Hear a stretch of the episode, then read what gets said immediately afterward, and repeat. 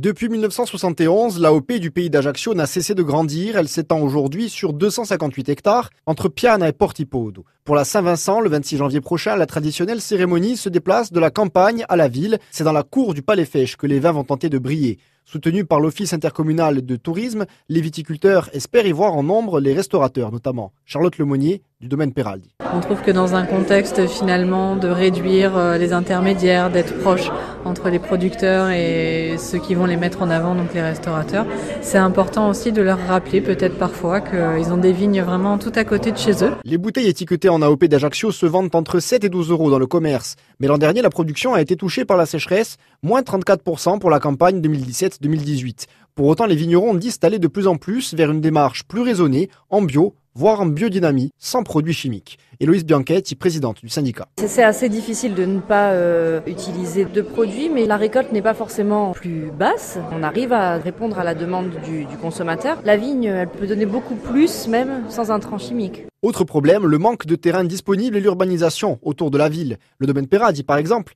est désormais entouré par une halle des sports, bientôt un collège et le nouvel hôpital. Les vignerons pourraient être obligés d'arracher quelques pieds de vigne pour respecter certaines normes. Mais dans l'arrière-pays aussi, les terrains sont rares. Romain Salasque, à 37 ans, apiculteur à Péry, fera son premier vin cette année en AOP.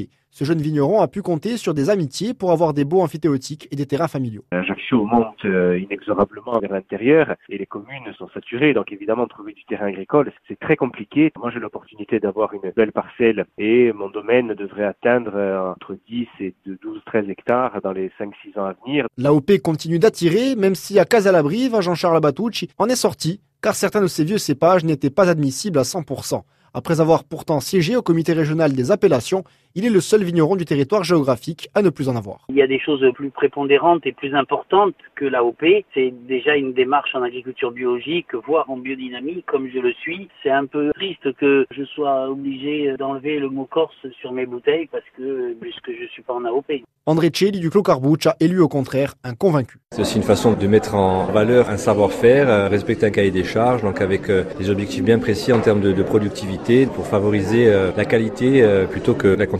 L'AOP du pays d'Ajaccio, c'est 5530 hectolitres produits entre l'été 2017 et l'été 2018, la quatrième production de Corse.